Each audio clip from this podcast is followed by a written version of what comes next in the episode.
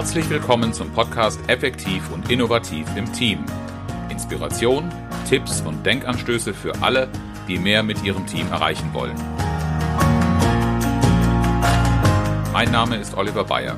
Ich verhelfe Teams zu mehr Leistung und neuen Lösungen.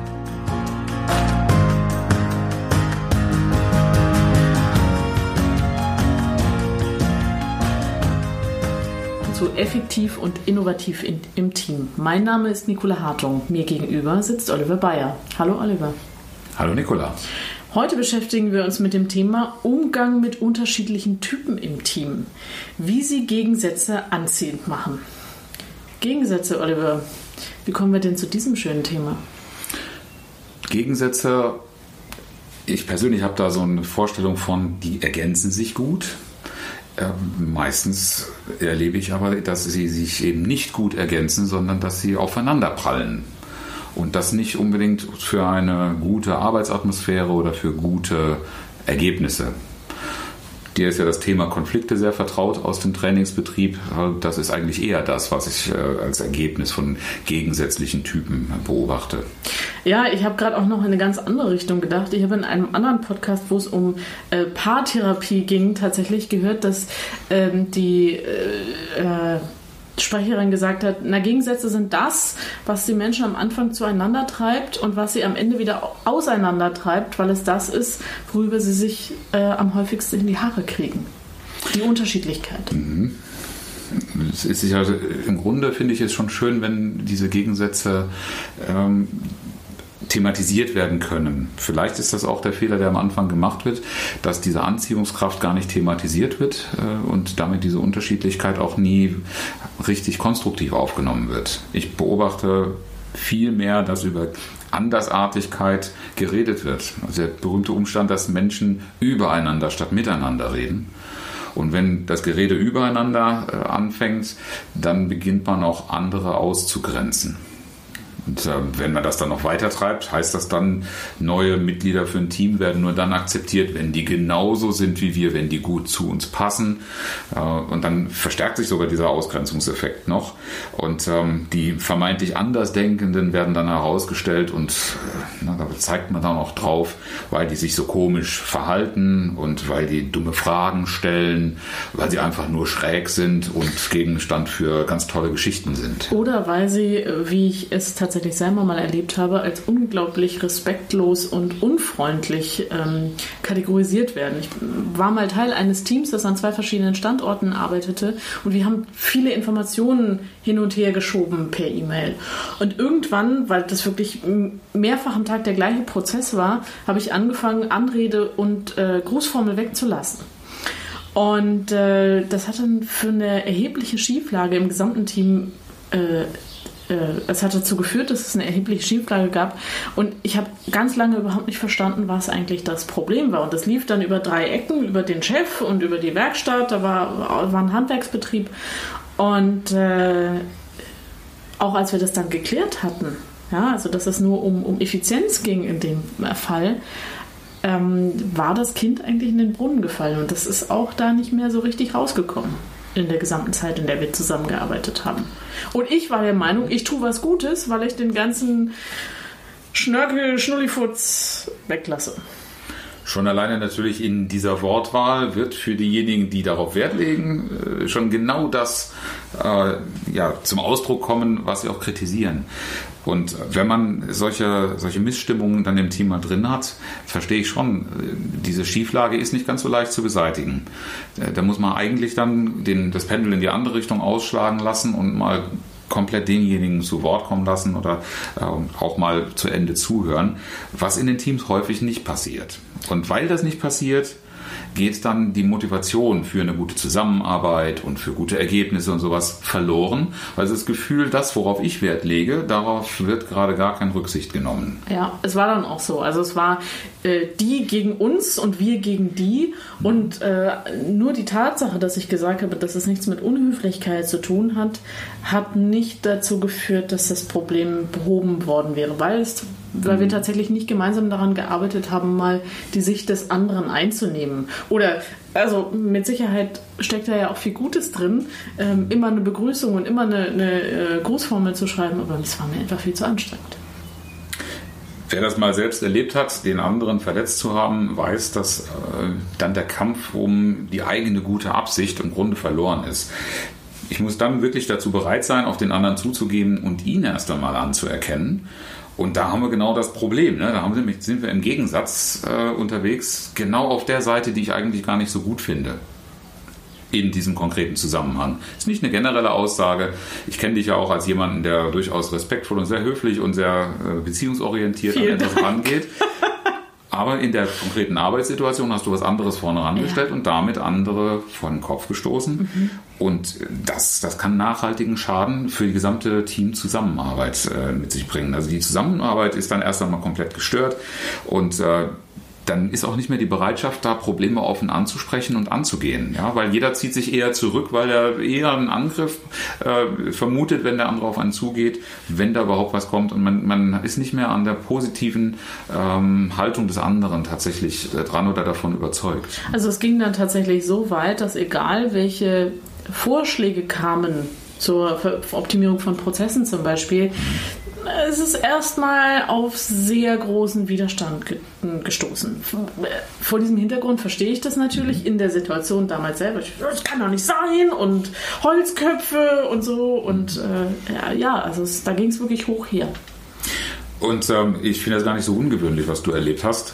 Ich kenne persönlich eine ganze Reihe von Führungskräften, die bewusst Leute einstellen, weil sie das Gefühl haben, ihr Team ist verkrustet, ist nicht mehr veränderungswillig und bereit. Und dann holt man sich, ja, neue Besen kehren ja bekanntlich gut, irgendwelche Menschen, die ganz neue Erfahrungen, ganz neue Ideen und sowas reinbringen sollen. Ja, und die laufen dann erst einmal auf Grund äh, bei denjenigen, äh, die das Gefühl haben, wir werden hier komplett überfahren. Also so eine Situation habe ich auch erlebt, ähm, dass ich andere überfahren habe und dann lohnt es sich wirklich mal reinzuschauen, was man tun kann. Denn das eine ist, wenn ich jetzt sehr beziehungsorientiert bin, dann sage ich, das geht natürlich gar nicht. Ich will ja ein Team haben, das gut miteinander arbeitet. Am Ende kann ich aber auch rein ergebnisorientiert sagen und auch da kann ich mit so einer Situation nicht zufrieden sein. Denn das, was so ein Team an Ergebnissen produziert, das bleibt hinter den Möglichkeiten zurück.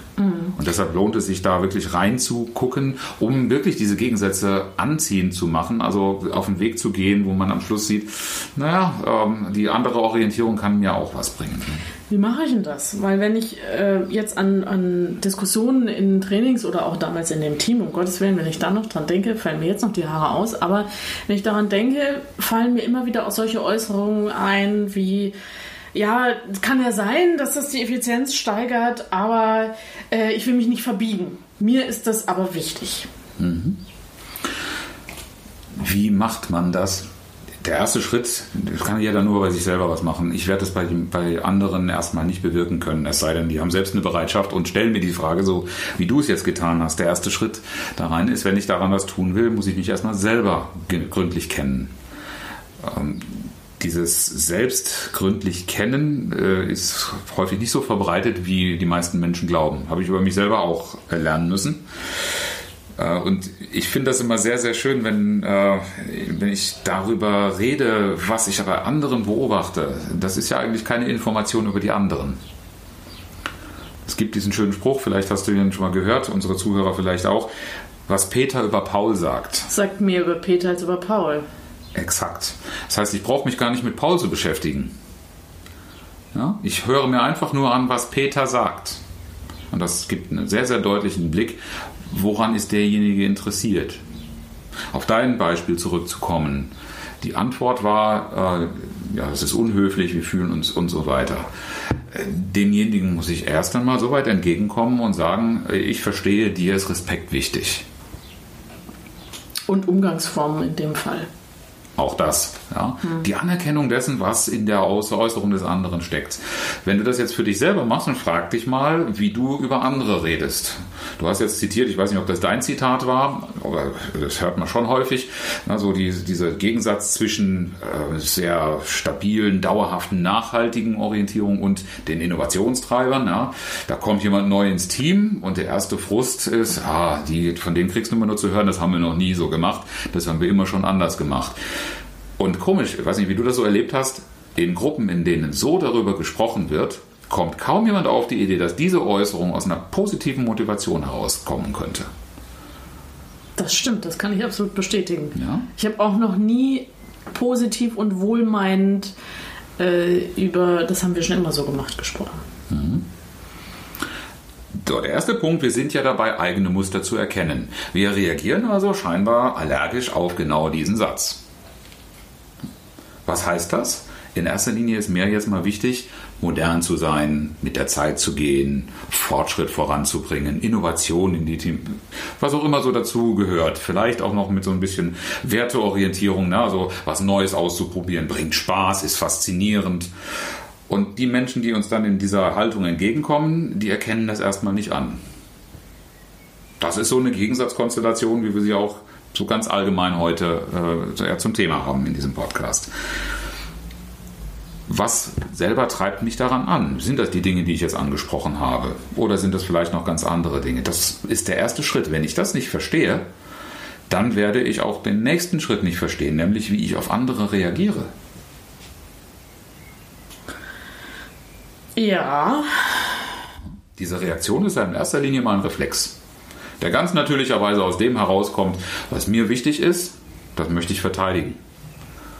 Das heißt, wenn mir jetzt einer entgegenkommt mit einer ganz anderen Werteorientierung, das Beispiel, was wir hatten, äh, wenn du auf mich zukommst, dann haben wir erstmal nicht gemein äh, das Thema Effektivität oder Effizienz, sondern ich möchte Respekt von dir sehen. Mhm. Vor allem, äh, und das kommt vielleicht dann auch noch dazu, ich war die Jüngste im Team. Also ich bin nicht nur als Letzte dazugekommen. Ähm, damals hat auch noch äh, Osten und Westen vielleicht eine Rolle gespielt. Also ich war die Einzige, die aus dem Westen war in dem mhm. Team. Ähm, ja. Viele Dinge, und die offensichtlich. vom Alter her die mhm. Jüngste. Ja. ja. Viele Dinge, die Gegensätze offenbaren. Mhm. Wie gehe ich mit diesen Gegensätzen um? Jugend erkennt das Alter nicht an. Ein uraltes Thema. Ja? Äh, Ost und West haben wir hoffentlich heute äh, sehr viel mehr erreicht. Aber das war damals ja in aller Munde. Also das, mhm. was uns voneinander trennt, zu betonen, hat oft was damit zu tun, dass das, was ich für mich brauche, was für mich wichtig ist und einen hohen Wert hat, ich von der anderen Seite nicht anerkannt fühle. Und deshalb zeige ich dem gegenüber eine reflexartige Reaktion. Mhm. Für die Verteidigung der eigenen Werte nachvollziehbar, erst einmal in Ordnung, aber erst auch diese Reaktion mal zu sehen das ist ganz, ganz wichtig, um zu verstehen, was ich bei dem anderen anrichte. Ich habe tatsächlich, glaube ich, damals auch überhaupt nicht äh, die Möglichkeit überhaupt in Betracht gezogen, dass eine andere Meinung oder eine andere Einschätzung als meine auch richtig oder genauso richtig sein kann. Also mhm. wenn, wenn wir hier über Gegensätzlichkeit sprechen, heißt es für mich natürlich auch mit meinem, mit meinem heutigen Wissen, mit meiner heutigen Erfahrung, das muss ich nicht gegenseitig ausschließen. Das darf sehr wohl äh, nebeneinander bestehen und sich vielleicht sogar gegenseitig unterstützen oder ergänzen. Aber in der konkreten Situation, die ich vorhin geschildert habe, da ging es wirklich nur darum, wer hält ihr eigentlich mehr Recht? Und ja, das kenne ich sehr gut aus dem Konfliktmanagement. Da geht es immer nur darum, also nicht immer, aber in neun von zehn Fällen geht es darum, wer hat mehr Recht. Mhm. Produziert aus den Gegensätzen und aus dem, was wir an reflexartigen Reaktionen zeigen. Sobald wir anfangen, darüber nachzudenken, wie wir reagieren und warum wir so reagieren, ist die Tür dahin geöffnet, was du gesagt hast. Diese Bereitschaft anzuerkennen, dass da auch jemand eine andere Meinung haben könnte, zumindest spaltweit geöffnet. Und die Frage ist jetzt, wie kriegen wir die noch weiter auf? Die hat damit zu tun, dass die andere Werteorientierung, Menschen, die eine andere Vorstellung in dem Zusammenhang haben, auf uns ja wahrscheinlich auch keinen sehr vorteilhaften Blick haben. Sonst wäre es ja nicht zu der Eskalation des Konflikts oder des Zusammenstoßes. Auf jeden Fall. Ja? Ja. So, ähm, bleiben wir bei uns selbst und überlegen uns mal, wenn wir jetzt das, was wir gut finden, überhöhen, zu stark herausstellen könnte man ja auch über eine Übertreibung sprechen. Das äh, kann in dem Fall möglicherweise so gewesen sein.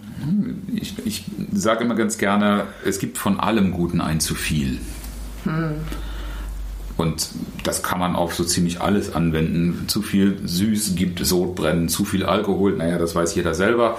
äh, es gibt eigentlich nichts, von dem man nicht zu viel haben könnte.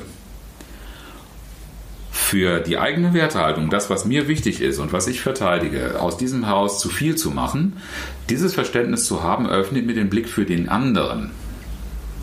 Weil aus meiner Sicht, wenn ich nur betone, was für mich wichtig ist, komme ich ja nicht auf die Idee, dass es was negativ sein kann. Aber Übertreibung macht schon deutlich, da gibt es auch negative Aspekte. Da gibt es offensichtlich etwas, was andere in ihrer Wertehaltung verletzt und was dann diese Gegensätzlichkeit deutlicher betont. Mhm. Womit ich bei anderen anecke. Wie finde ich das raus? Ja, wahrscheinlich, indem ich äh, erstens aufmerksam beobachte oder tatsächlich einfach frage. Also wenn ich sowas mitkriege. Wenn, wenn, ich, wenn ich eine, also ich sehe ja im, besten Fall, wenn ich meinen äh, Gesprächspartner direkt vor der Nase habe, wie der darauf reagiert. Und wenn es nur ein, ein Lupfen der Augenbrauen oder ein äh, Augenverdrehen oder ein tiefes Ausatmen ist, kann das ja schon ein Hinweis darauf sein, okay, also offensichtlich schwingen wir hier nicht gleich. Das ist das Einfachste, fragt die anderen. Weil ich kann ja selber noch so geschult und noch so in positiver Absicht beobachten, aber ich werde ja nie meinen eigenen Blickwinkel übersteigen. Irgendwo ist auch mein Tellerrand dann mal und darüber hinaus zu blicken, das, äh, das geht halt nicht so ohne weiteres. Und äh, man kann das lernen, man kann da viel Zeit und Energie reinstecken, aber der viel schnellere Weg dahin ist doch dem anderen zu signalisieren, es ist mir nicht egal, wie die Reaktion ist, das bedeutet was für mich und ganz offen und ehrlich zu fragen und dann aber bitte natürlich auch offen für die Antwort sein äh, nicht nur das hören, was mir gerade gefällt oder in den Kram passt, äh, womit ich anecke, was eigentlich den Stein des Anstoßes gibt, ohne es zu kommentieren, logischerweise. Weil das hat mit hoher Wahrscheinlichkeit etwas zu tun, was mit meiner Vorstellung, meiner Präferenz, meiner Wertehaltung erstmal nicht so richtig gut zusammengeht. Die Wahrscheinlichkeit ist sehr hoch, ja. Das heißt, wenn ich mir jetzt, also wenn ich etwas tue oder sage und ich bekomme eine Reaktion darauf, die irgendwie nicht in mein mm, Schema passt, so soll es sein, ist das, kann das ein Hinweis darauf sein, mal nachzufragen, mir Feedback einzuholen, ohne dieses Feedback wiederum zu kommentieren, weil sonst sitzen wir gleich wieder in der nächsten Rechtfertigungsschleife und fragen uns, wer jetzt hat, hat eigentlich hier jetzt mehr Recht. Ähm, und dann was? Vielleicht noch eines, weil du gerade das Wort Rechtfertigung eingeführt hast, das äh, ganz fabelhaft in dem Zusammenhang klar macht, wo hier eigentlich das Problem ist.